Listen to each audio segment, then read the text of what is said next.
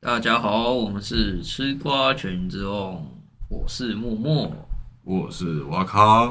我是蓝猪达斯降魔达斯降 J，今天我们要介绍的是三个傻瓜。那我就直接做电影的剧情简介。《三个傻瓜》这是一部当年非常热门的电影，甚至我觉得放到现今，应该它也是绝大多数好评的电影。那电影的故事，它使用倒叙法展开了寻找主角的旅程。那为何会有这个旅程呢？是因为当年在主角们在大学的时候有一个赌约，那这部电影就是主要在讲述他们三位同学蓝秋、法汉、拉加他们在大学的经历，还有成长与改变的过程，而其中穿插很多幽默搞笑还有讽刺的剧情，并且它也是一个有家庭与课业所造成压力，是一部非常具有思考学习并且社会写实的电影。那好，你就从我那个最少的心得先开始啦。原来你这么少啊？我的当然是少啦，听了那么多节的心得，我的永远都是最少的。是吗？有听有直接听我们的 podcast 的观众，一定都很可以听得 出来。太鬼混了！我对于心得就是不行的，我们以前写新的感想，不就是上网那个抄作业嘛，就是用什么雅虎，然后搜寻那个什么什么的心得，然后就开始抄。没有没有没有，我没有没有没有，我都用番薯藤。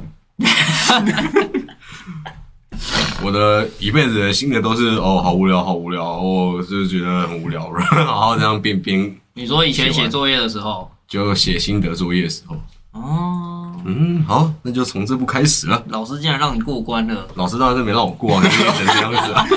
从来没有及格过。好，就这部片有许多许多无法从言语表达的情感，所以就先排除心得，然后来说说这部片。 有点无法形容，索性就不形容了。就我从以前有事没事无聊就会来看这部片，喂，为什么？就觉得这部片是可以从中学到许多的一部印度电影。真的吗？就随着年龄的成长，然后再看一次，就会觉得这部电影可以带给观众更多那个当当时然后感受不到的这种意义。嗯，对，然后这部电影也是我少数热爱的印度电影之一，就没有夸张的那种动作啊，然后还有那种印度会有的音乐舞蹈，过多的音乐舞蹈。其实他这一部应该也算蛮多的吧。我就我的印象，因为我我是以我的之前的印象来来想的，我想到就只有它里面好像只有两两幕两幕还是三幕左右，啊，所以你根本就没看。因为我看过很多次。然后阿凯在旁边看的时候，我听那个背景的音乐，我就知道他看到哪里了。完蛋了，这一集又要水掉了。 那现在我已经这个跟你讲，我看到哪 里了？各位没有没有没有各后位面观没众，后面没剩几 各位段观众，我了。先说一下，在今天录音之前，阿凯才说：“哦，我看过，我剧情都记得很熟啊。可是我想说尊重你一下，我所以我看了一次。”然后现在阿阿凯跟我说：“哦，我根本就没 看。这部片我跟你讲，我倒背如流，我至少看过八百次以上”，好，那在我我们可们录以音开始玩那个上次玩的游戏了，是不是？ 没问。题。不是在我们录音之前，阿凯在拿着手机在看的时候，我就他看我还没看到他荧幕，我都说哦，你现在这个是在哪里哪里？没有，我已经跟你讲说我看到哪里了啊。啊，后面的剧情，因为我那时候快看完了，后面的剧情剩一点点而已啊。哦没关系啊，我准备出考题考你们了。哦，没关系啊，好，好，反正就是我觉得这部电影就是用很还蛮适当，不会令人很觉得很突兀。嗯，就这部片就让给观众自己去看看，自己去领悟一下这部电影要教给你们的道理还有意义。换阿凯吧，そうですね。奇怪，你应该用先用印印度语发音吧？还不不对，哇！你不要侮辱人。我不信啊。 这部电影可以讲的太多了，不如就说天吧。感觉要水了。啊，这部电影呢，我第一次看的时候，我忘记在什么时候看的。嗯，反正我第一次看完了之后，我就超爱的，因为里面的蓝丘 Das、夏姆 Das、John J 所说的话，我是百分之百的认同。你为什么讲那个篮球打死 这么这么熟练的感觉？因为哎我就很常讲啊，因为他是我很崇拜的一个角色嘛。不是你很喜欢拿这个口音去戏戏虐人家吗？没有没有没有，是因为我很尊重他，所以我一定要学会他的名字。嗯，我不信。 对，因为他，我觉得主角他在传递的，或者说电影在传递的这些对于教育或体制的一些看法，嗯，我都是非常赞同的，几对，乎可以说是百分之百的认确同。实，你确实是一个叛逆仔。对，所以， 所以，所以我就觉得很很认同，然后所以就非常喜欢这部电影，所以就跟我刚刚前面讲的一样，所以我已经看了很多次了。这部电影对我来说倒背如流。那我觉得你应该国中就看过这部电影了吧，可是我真的忘记什么时候了，反正很早就看过了。因为毕竟你不知国道是不是中获得了直接升学的管道之后，你就直接不来学校，甚至在家看 NBA 才去才来学校。 没错。可是这跟这部电影好像没什么关系。 因为通常那时候就算是已经有学校的同学，也是乖乖来学校上学。哦就你特别叛逆，就啊，反正我都有学校，我来学校干嘛？真的啊，哎、这确实是一个很严重的问题啊。这真的是非常跟这部电影一样，非常跳出这个思维一样，这个思维的框架但是我最后还是有去考机测、哎，啊。那是因为你为了给班导一个交代，不然我才不信你会去搞机测那时候有问说有学校的人可以退费，哦。然后我那时候就说没有没有，我就是一定要去考。嗯，结果我们的花生还考得跟你一样高分，没错，因为我只考了两科加作文。对 你两科加作文，然后就是花生的全部。没 错，对我直接选科考。哦，那新的部分我稍微讲一下。其实这部我应该差不多也是国中、高中的时候看的。那其他最好笑的还是他的风格跟他的那个讽刺幽默吧。嗯，那他有些特别有趣的地方，像是他要交卷，结果他们因为迟到，所以晚交卷。那他用了一一点算是小心机跟老师对话， 嗯，大家那时候想说，他可能想要用一些什么背后是又什么来来压迫老师，但他就完全跳出这个思维，就是哎、诶他不知道我们名字，快点在在那边乱搞这样。其实光是这边我就觉得蛮有趣的。那电影中其实还有很多呃，也是这种幽默有趣的地方，就让各位观众自己去慢慢慢慢看，因为这部其实我认为是一个非常值得大家去观看的电影。并不像什么蒙甲之类的东西，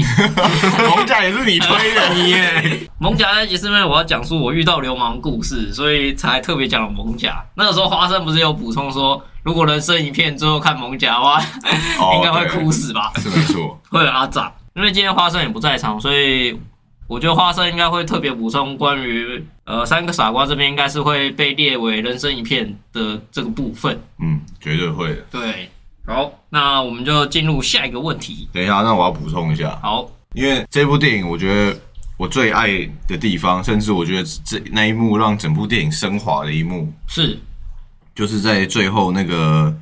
病毒那个教授，哦，他最后不是在尾端的时候把他的笔送给篮球吗没？错哦没，错，那那时候，我觉得送这个送笔虽然也是一个很大的含义啊，就是他找到一个很杰出的学对，啊生嘛。杰出的学生，但是我我喜欢的点不是这个，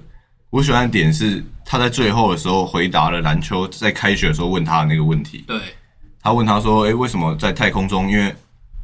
因为太空没有重力嘛，所以嗯没办法用有墨水的笔，对，所以原子笔、钢笔那些都没办法写。嗯他那时候就问他说：‘那为什么不用铅笔？’嗯，啊，那时候全部人都答不出来，教授对也答不出来。没错，那他最后解答了这一题，他就跟他讲说，因为那个笔芯是碳做的嘛，那如果它断掉的话，那个笔芯的血血会乱嗯飞，因为无重力嘛，对，就会飞到人家的眼睛啊，或者是飞到嗯仪呼器吸里道面啊。啊什么的，对对对，所以他最后解答了他这个问题，呃，并且告诉他说，他不一定是你有真的可能是错的，嗯你不一定每次都会对，所以他还是得要，他即便这么的有想法，然后这么的热爱学习，嗯这么但特别，对，但他还是必须时时保持了就是时刻学习的这种心态。嗯我觉得这他这一段就是把整部电影整个升华起来，嗯因为前面就觉得说，哦，他就是要塑造一个学独特的学生，然后来攻击这个僵化的教育体制嘛。呃，对，前面其实都是一直反复这样子，嗯，可是就是加了这一段这一趴的那个剧情桥段，对，哦嗯才让整部电影说就是又又在我觉得就更升华了。就多了一点圆润，然后又把它到了另外一个层次，对对对，然后因此我还买了一支太空笔，就是因为这部电影然后现在也不见了，没有不见，我现在我到现在还没拆 封，因为我一直怕我拆封，如果把它拿来写完或什么的话，就不能传承了。不是就 就因为我没有管道再买下一支， 因为那我那一支笔是去美国 NASA 的时候买的， 哦，有时候我就没办法再买下一支了，所以我一直不敢拆开来用。早知道当初就买两支了。那其实这部就如阿凯刚刚讲的，我觉得我还要再补充一点，就是最一开始他开头有一位学生因为算是压力吧，所以先他选择上吊自杀这一部这一个点，我觉得也是加重了这个这部电影的背后故事，它的会相对的比较阴沉。哦，这部我觉得那一幕算是整部电影的第一波高潮。对，他已经把他的底底蕴借由这个来铺垫好了，嗯，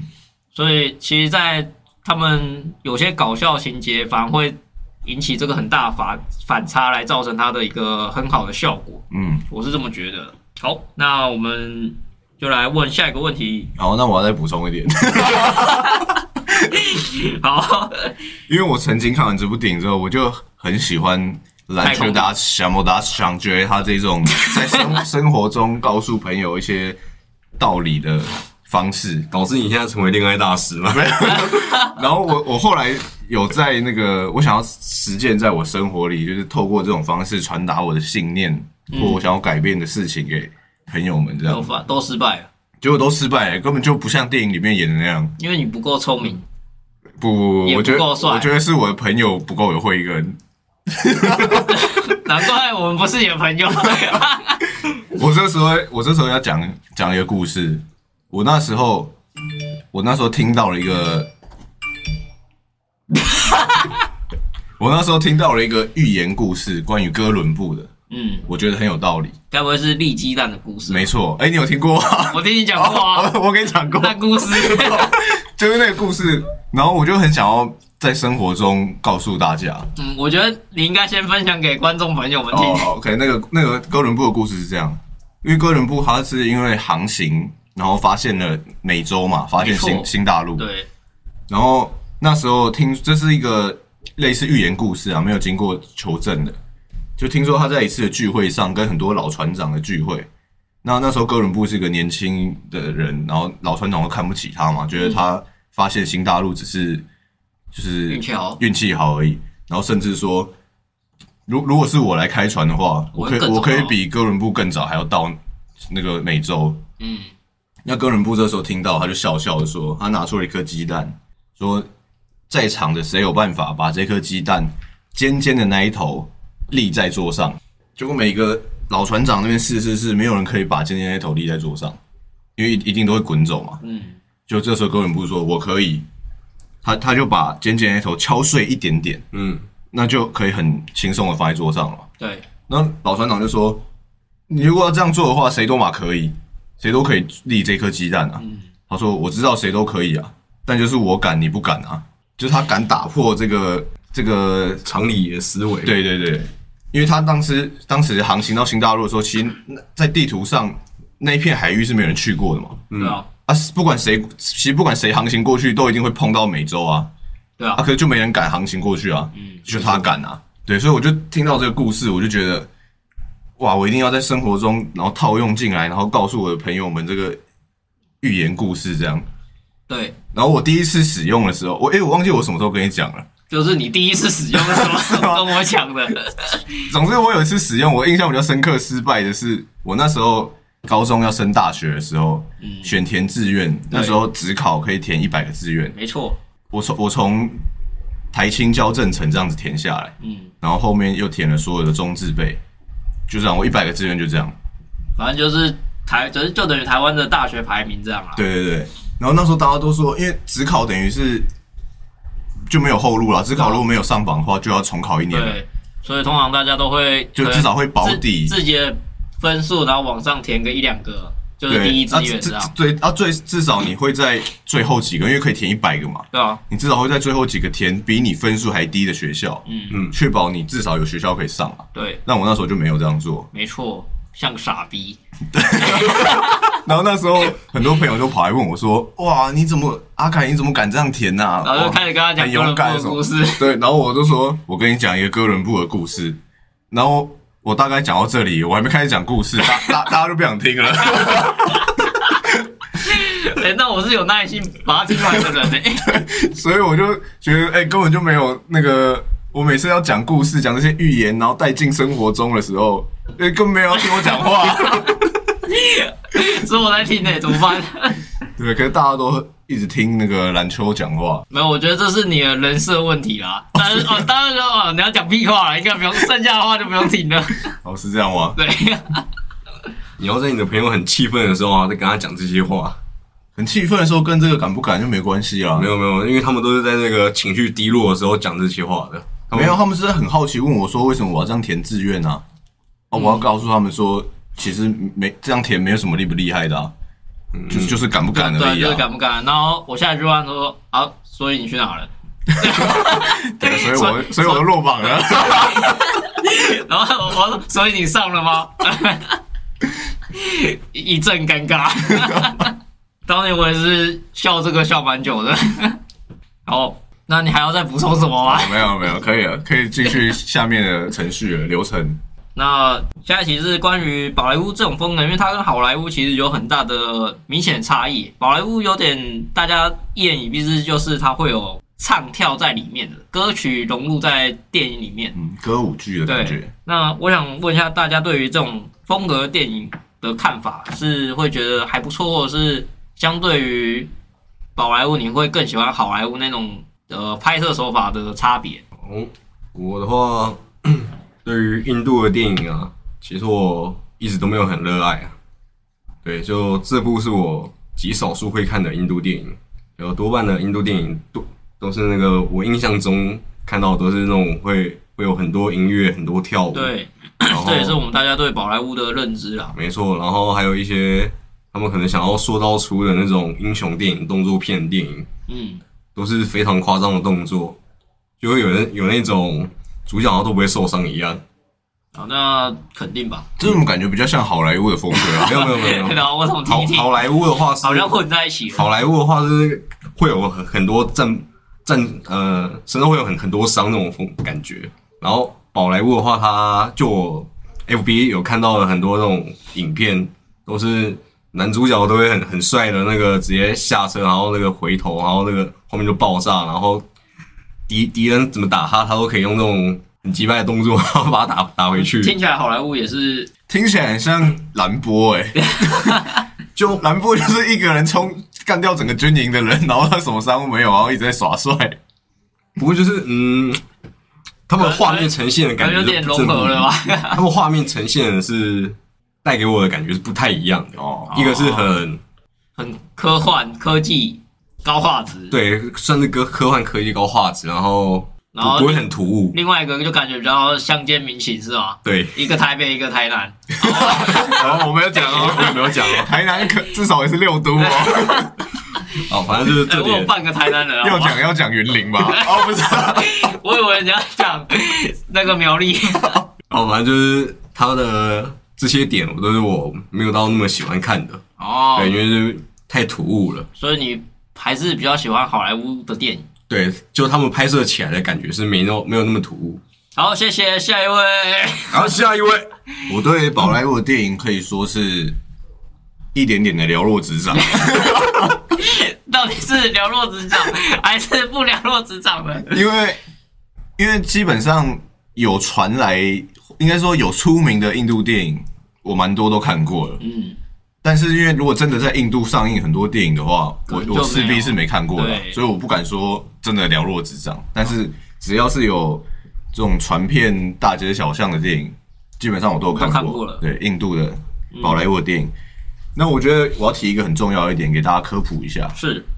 印度电影有一个很重要的环节，就是它中间有中场休息。你们有没有发现？你说唱跳时间吗？不是不是不是，它中间就会有一个中中场休工商时息，间不是， 哦，不是哦，他就会写中场休息，然后好好像听说在真的在印度的话，就是电影播到这边真的会中场休息，好像十五分钟，哦是哦，后面再继续播。这我真的不知道像，这一部也有，有吗？这一部的中场休息就是他们那时候找到假的篮球，去他的那个豪宅里面哦，找到假的篮球之后，哎，后后来就有中场休息。有啊但是但是因为我们看电影的话，它是直接接下去的啊、哦可是它的字幕有显示出来，哦是哦，有中场休息，然后直接又接着，只是它写英文的，然后直接又接接着这样子。哦就直接接着继续播了，对对对，所以这是宝莱坞的特色，应该说印度的特色啊，印度的他特们色印度看电影本来就有中场休息，也是因为他那一部以三个傻瓜来讲，他也是有两个小时半左右的时间嘛，对，对，然后像歌舞的部分，我觉得是宝莱坞非常成功的部分。嗯，就是一融般来入特说，色是吧？不是一般来说，我们看电影其实如果掺杂到歌舞的部分，对我们来说是不习惯的，因为我们看的一些美国的电影啊，或是我们自己台湾的电影都不会穿插歌舞啊、对，这嗯有点算文化的问题吧，对，或所者以习惯的问题。所以我觉，所以他把这个文化传过来，可是我觉得大多数的观众不会排斥，反而看到的时候还会蛮新鲜的嘛。对会心一笑说，哦，这就是宝莱坞，这就是宝莱坞，啊这样就是他他有成功的融入，不会反变成大家觉得说啊，每次看宝莱坞的电影啊，中间又要在那边唱歌跳舞，好烦哦。嗯反而是大家觉得说啊，这就是宝莱坞的特色，然后大家是会喜欢的。我觉得这是他们很成功的地方。如果今天是台湾的电影，然后突然加了一部唱跳的话，我觉得影评一定一片骂声，说什么那个唱跳的那部分太尴尬了吧，或者说什么那一段完全可以拿掉吧之类的。我像五十二赫兹好像就还好吧？五十二赫兹就是被批评到爆啊，有吗？然后连魏德胜自己都说什么隔行隔层纱，我不会再拍歌舞电影了。 没错，对保留我看法大概就是这样。好，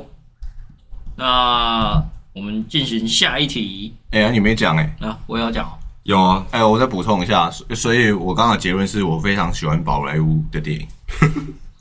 那我讲一下，其实宝莱坞这种风格我不讨厌，因为甚至说我比较看的是它对于整个画面还有剧情带给我的感受。那以这部来讲的话，虽然我觉得它跳舞时间可能有点偏长了一点，但是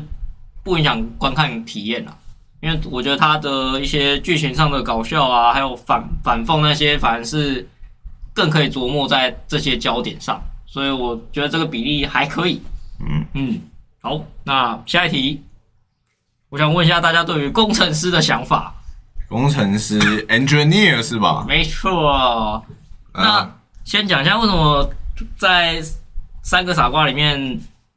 这个这么在意这个工程师的东西哦。那因为其实美国跟印度的时间刚好算是二十四小时，哎，十二小时这样，他们白天，然后另外一边晚上，所以他们工程师可以就等于二十四小时都在工作的感觉。就从印度到美国，然后美国再到印度这样。你都是同一个人吗？哦，不是，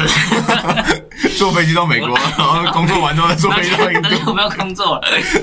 然后，所以他们很多软体方面的东西都是在印度是一个很盛行的状况。那这些东西就是借由工程师来去研发啊，或者是来去修正生等等。那我想问一下大家对于这个职业的想法。嗯，就我对工程师啊，就就是只有几点，辛苦熬夜爆肝，薪水可能高。 真的假的？你没有对工程师抱有那种尊敬的感觉吗？或者是你没有想要去成为工程师，或者因是为最自己近工程师在近几年算是最夯的行业是行啊，可是我对工程师这个职业我是没有那么的有兴趣啊。 哦。那是因为你觉得他太辛苦吗？也不是，是他还是他的感觉他的门槛太高了？门槛高是一点，然后加上工程师，然后感觉就是会需要用到很多英文代码，巴拉巴拉巴拉的吧。嗯、有一点，对，但其实也不一定。哦，不管，反正就是我的英文就是真的太烂了，我知道我没有资格进这行。可是可是你看到我们的那个好朋友老楚啊，嗯，他感觉一点都不辛苦啊。可是他会英文吧？哦，他会啦。哦，好吧，哦，嗯， 我是觉得好像我觉得也还好啊，没有，就不是很高的门程度啊门。那个门槛没有到这么高，英文的门槛是没有到这么高啦。嗯我是这么觉得。只是我觉得我要学了这个，可是我又对那个工程师的工作好像没有到那么的有热情。嗯，对。但其实工程师因为呃分类太广了，嗯，哦，对，就像在工厂设备工程师、制程工程师嘛，然后呃研发工程师什么等等，很多东西都可以称之为工程师。有软体工程师、硬体工程师，啪啪啪啪，太多了。所以，譬如说今天你是一个设备工程师，说不定你就不用这么的需要知道那些英文的东西，因为他的您雇的那台设备，基本上除了使用说明书之外，可能前辈在教你之外，你就很容易就了解那台设备到底在干嘛。所以就我也可以不用看着说明说，哦，前面就说，哦，你这个地方敲一敲，打一打就好了。那也不错啦。如果这么好做的话， 没有是真的是在雇设备的话，那他也称之为工程师啊，但他、他的相对门槛就很低。他只要会买乖乖就可以了。对， 但他一定要买绿色的哦。 好，那所以你对工程师就是觉得他门槛太高，那太辛苦，所以那你有就是心，觉得会尊敬他，或者是他很可怜什么之类的吗？嗯，其实不会觉得可怜，啊，不会觉得自己很幸运，你知道吗？也不会，也不会，就那个对工程师是没有也没有特别的想法。对，可就可能还可以进入进入个异世界之类的吧。哦哦哦哦，好， 好换阿凯我对工程师的想法非常的多，是因为批评吗？指教不？是不是不是，因为我以前对工程师的理解就觉得他只是一份普通的职业而已，就跟我听到律师、听到会计师一样，就觉得哦，这就是他的工作这样。可是在，特别在近几年，因为刚好最近这个工程师，在近几年，我觉得在台湾好像有点崛起了一点，嗯嗯，就是他们的地位好像突然变很高，我觉得还好吧。我觉得蛮多的，讲话突然变很大声。是我吗？不是，不是， 就是工程师这个职业，就是大家在网络上或什么都会说，就是好像好像只有学电机啊、电子啊，好像才是最屌的，哦啊，学其他课好像都废物这样。哦，我就觉得说，哎、怎么怎么会变成这样子？然后我就去反思了很多，是因为我以前是觉得社会科学是大于自然科学的，哎、是哦，我自己的想法是这样。嗯，因为我觉得社会科学才有那个探究逻辑思辨的那个乐趣、那个趣味。嗯，那自然科学对我来说就好像是就是一就是一，二就是二这样，就是你学了很多东西，但是就是它就是最终会有个定论啊。但是对我来说，社会科学是很有趣的，因为大家会因为没有没有正确答案你的嘛，志向嘛，对，大家会一直讨论啊什么之类的。可是就是这最近这几年，工程师我觉得突然地位变很高，然后有人提出了一个，因为我看到一些说法是说，如果这个社会要进步的话，势必是要靠工程师的，哦，听起来好像应该说势必要靠科技。科技人才，，啊对，所以科技的话就是跟工程师比较相关哦就嘛，是要靠台积电了。对，也是啦。台积电一堆设备工程师啊，对，所以我最近就对这个工程师或者是对这个科技有了新的兴趣新不是兴趣，就新的想法，觉得说，嗯，好像讲话越来越大声了，好像那个不能太鄙视自然 科学，所以曾经是鄙视他们的，没有鄙视啊，就是我觉得社会科学比较有趣啊，自然科学就蛮无聊的这样，所以你曾经鄙视我们的老鼠，也没有啦。放心，他他他应该是不会听我们 podcast，你讲的很委婉 哦，你可以放心的大胆地说，可是我反而觉得他现在工作很自由、欸，但是我觉得我是向往他的自由，不一定是工程师。嗯如果他今天是别的什么师，对，舞龙舞狮， 可是可是可是很自由的话，我也会很羡慕他。哎那。因为你是最近听到这件，就应该说是最近感受到这件事嘛，就是对这几年，对，那在之前你会觉得工程师呃不，应该说在之前你会觉得哪个行业是讲话比较大声的？总统啊，在 之前我立法委员在之前我会觉得律师是比较厉害的，哦，律师比较厉害，对、哦，他也算是那种高他算阶是社会科学的部高分。阶的嘛，嗯。对，那医生呢？医生这的话，样我这样的话，我就突然有连贯到医生医去。生的话，我反而觉得他一直都是维持一个还蛮高的地位，所以就是他没有变过了。哦，对，对我来说，他是他就是一直都是一个很高水准的职业哦。诶所以这样讲好像不太对。你可 能你可能从以前觉得就是服务业就乐色，然后跟工程师一样，然后服哦好务像业服务业确实是乐色啊， 你未来要投资服务业哦的，对， 在那边批评服务业，嗯嗯，不要老楚没有在这边，好，就直接攻击在现 场。没有，因为我自己也是做类服务业的嘛，嗯，所以我觉得类服务业对对，啊所以我觉得真的是这是乐色啊很很对啊你，这集应该可以直接讲出来了。很低微的是吧？好对啊，嗯，那我也讲一下我对工程师的想法好了。妈的死缺！那只有你而已好不好？老楚过得多逍遥 啊！然后其实这多少还要看工作环境，还有长官嘛，然后还有同事什么等等很多不同的因素，跟薪水这些都有综合连贯关系。老楚说他一个礼拜只要进公司三小时而已，我们下集见。 哦，不是，老鼠在这比较特例嘛，它是它算是软软体体还城市软的体工工程程师嗯师嘛，那在家工作很很简单啊，反正就是有一台电脑就可以做事。那像我这种硬偏硬体的，就得去实际工作场合做一些事情。那工程师其实有很爽的，也有很很辛苦的。你看，我跟老鼠就是很明显的对比。嗯，那薪水又很高的跟很低的，我跟老总又是一个很鲜明的对比 感。觉就是站到死缺的那一 个。那真的是很辛苦，现在在社会上所有的工程师啦，啊，辛苦归辛苦，大家努力加油，不爽就换一个老板嘛。嗯，那你有那个吗？你有觉得对于你自己身为工程师有一种你说荣誉，或者是有一种那种骄傲？嗯没有哎、因为可能客户太鸡掰我了，看也没 有了。啊 可能客这我觉得多少来自客户哎、就客户给你的态度就觉得你很像一个狗，然后哦客户要你干嘛你就干嘛，这样就感觉自己虽然好像做了很伟大的事，研发出了很多什么东西啊，在客户面前就是条狗。那对那你们，因为你现在可能是最，因为刚进公司嘛，你可能是最基层的，那应该有一些比较算是高阶的工程师吧？对啊，那你有观察到他们感觉有那种骄傲的感觉吗？呃，没有，也是也被没客有客户当成狗。哦，好吧， 当然也还是有特例啊，有别的主管是看起来特别厉害，然后可能讲话就很有 sense，然后在开会上可以 hold hold 整个 meeting 之类等等状况。嗯，那种可能就外放的感觉，就会让人有他是有那种荣誉感在身的。嗯哼，对，然后当然他有自己的人生规划等等，可能会往外跳外商啊什么之类的。那像这种我也是有看过的，嗯，但基本上被客户当成狗是目前普遍遇到的现象。嗯，了解。好，那我们就进入下一题。其实，在这个剧中有一个蛮重要的状况，呃，蛮重要的关键就是那一支笔，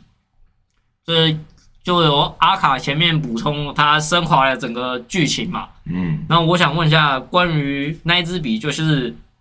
我会认为那一支笔就是一个传承的概念。那我想问一下大家，对于目前心中有没有一个想要传承的东西？它可能是你的思想或是你的价值观之类的东西，它不一定是有形的，可能是无形的啊。你传承对象也不一定是你的学生，甚至是可以是你的朋友，或者是可以是你的儿子啊、女儿等等。你们现在有这种东西吗？嗯，真的要说的话，可能就是未来的儿子或女儿啦。你想传什么东西给他？我现在真的没什么东西可以传，唯一最值钱就是我的 Steam 的游戏账号密码， 甚至没有家产， 你最值钱的居然是这个部分， 就是是投资在里面，然后不会动，它的价值就在差不多在那了。哦，哦，就好像什么公司老板要传自己的公司给自己的儿子这样。对对，就类似那种感觉，这是这是我目前能投资最多东西的。可是如果真的等你当了父母亲的时候，你不会觉得小孩一直玩游戏玩物丧志吗？哦，所以这当然是等我玩到我真的不能不能再玩的时候，我才会传承 下去。哦你是说你已经八十岁，然后儿子五十岁那时候才传给他？差不多啊，要么我可以传给我孙子嘛。他可能也玩不动了吧？ 你不会想，因为你的梦想不是要要开一家咖啡厅吗？嗯你不会想说，如果那家咖啡厅最后你经营有成，嗯，然后把那家店传给儿子吗？我主要还是看未来的儿子或女儿会不会想要做这个行业。 踢足球啊，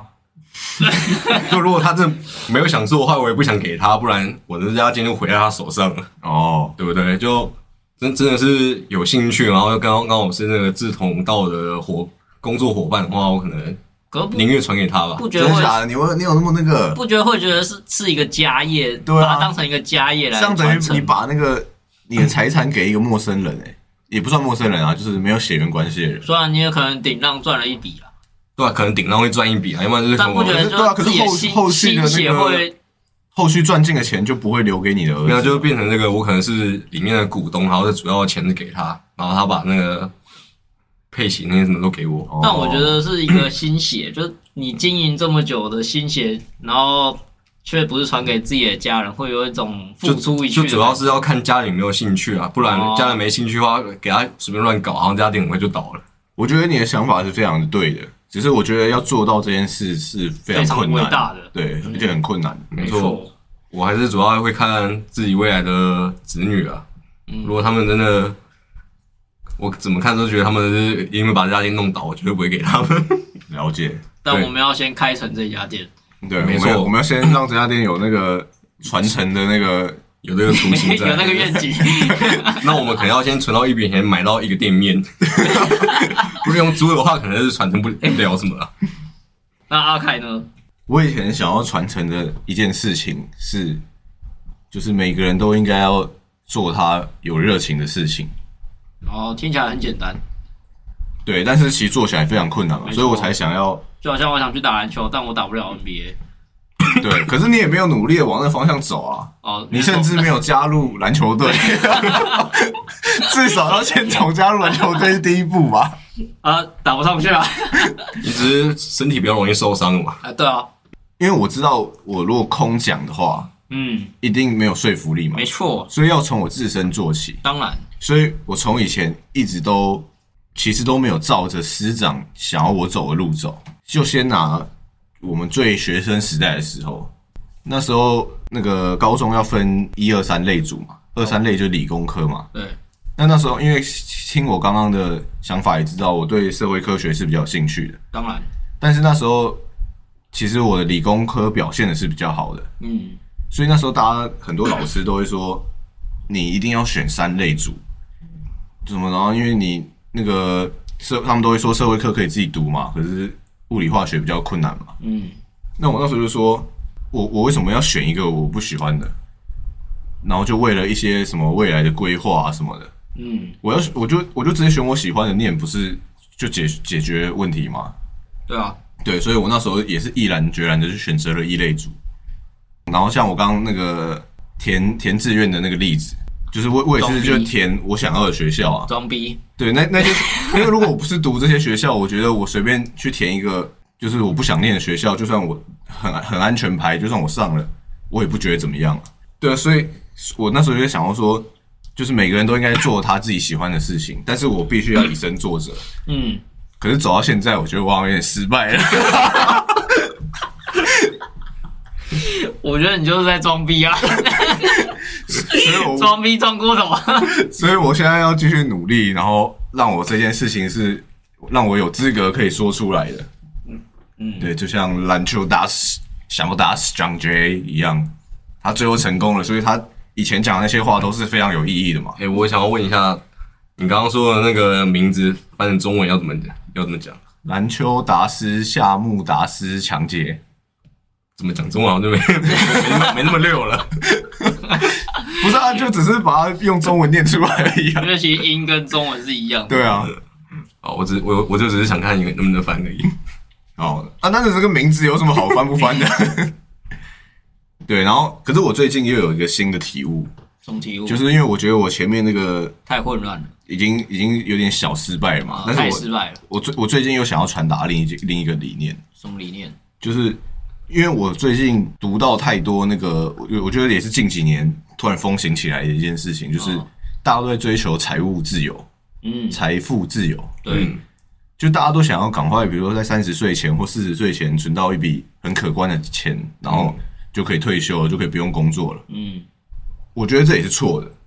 因为会推崇这样子理念的人，他们就会讲说，你在年轻的这段时间，比如三十岁前或四十岁前，你就要不顾一切的走那个就是朝最最可以赚钱的路走，嗯，去努力的赚钱，投资对，努力的赚钱，不不管不管你喜不喜欢还是什么，你去上你去找一个你可以做到最高薪水的工作，然后最好六日再去跑 f o o p a n d a Uber Eat，嗯，然后最好再兼一个什么洗碗的打工，就就突然就是把你的时间全部用来赚钱，反正因为你就是要在三十岁前或四十岁前赚到一笔可以让你就是就是以后都不用工作的钱嘛。然后三十岁以后就开始那个去看医生，好 吧，对啊，那我就觉得说，为为为什么要这样？就是，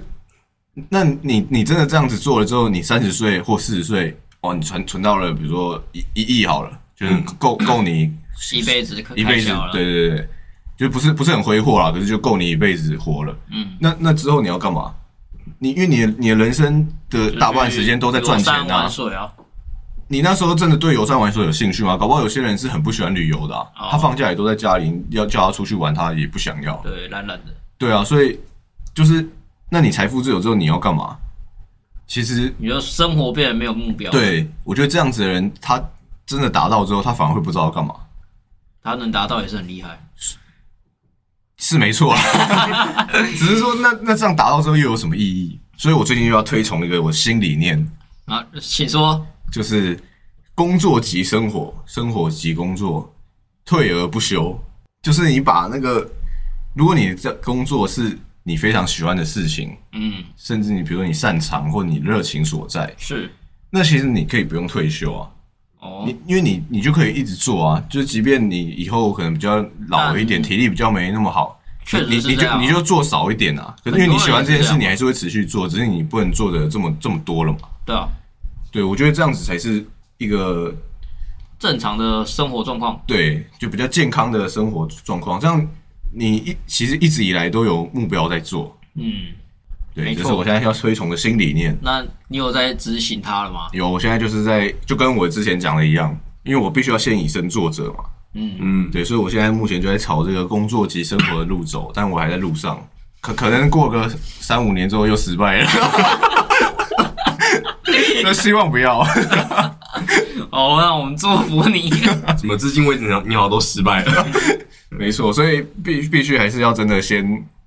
有自己有达到，才才有办法散播这些东西出去。嗯，好，那最后我也分享一下关于我想传承的什么东西好了。其实我算蛮简单的，我想传承一个算是我的价值观或思想吧，但其实这就非常困难，因为有时候像是很多电影就会想要，应该说不能说电影，应该说在社会上就有很多父母想要孩子去做什么事情。就比如说，父母是篮球员，然后想要孩子们也打篮球这种状况，嗯，啊就不好像要再影射了 Brown James，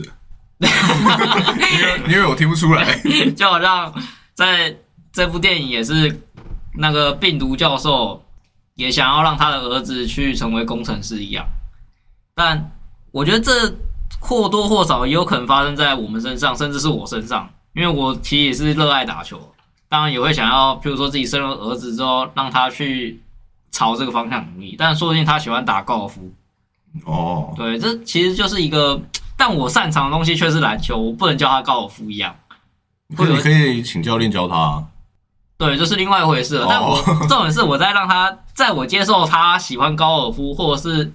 在我就是你教导你想要他栽培一个篮球员的感觉。对那种状况下，就会让我的这个思想给造成一个很大的冲突。嗯，我觉得这是我想要，我目前要学习的、啊。但相对于我想传承的东西，我是想传承我获得的所有东西。我在人生阶段，比如说有什么体悟啊，或者是有什么名言佳句什么的，可以传承给他，让他在这个人生中可以更加的轻松，更更早的去吸收一些东西，更早的去体悟一些东西，来简化那个过程的话，你可以告诉他哥伦布的故事啊。不要。 所以，这是我想要传承下去的东西啊。嗯，我觉得大家也可以开始思考自己有没有什么心中的宝藏要传承给家人或者是朋友，甚至是你的学生等等。研究某器官之类的啦，器官，哎、其实也不错哎、因为这也是遗爱人间嘛，对不对？可器官会用传承吗？呃，对啊，应该是捐赠吧。对之类的。嗯，好，这个想法也不 错，我认可。好，那我们这一集三个傻瓜就到今天了。今天也刚好是三个傻瓜，独你骂缺谁？啊？ 独独缺一个一个智障，所以我们平常是四个智障。 好，如果喜欢我们的节目啊，请帮我们按赞、支持、加分享啊。我们 IG 也有在更新，大家可以去那边按赞，然后并且留言告诉我们想要听什么内容的。那今天的节目就到这边，大家再见，拜拜。拜拜。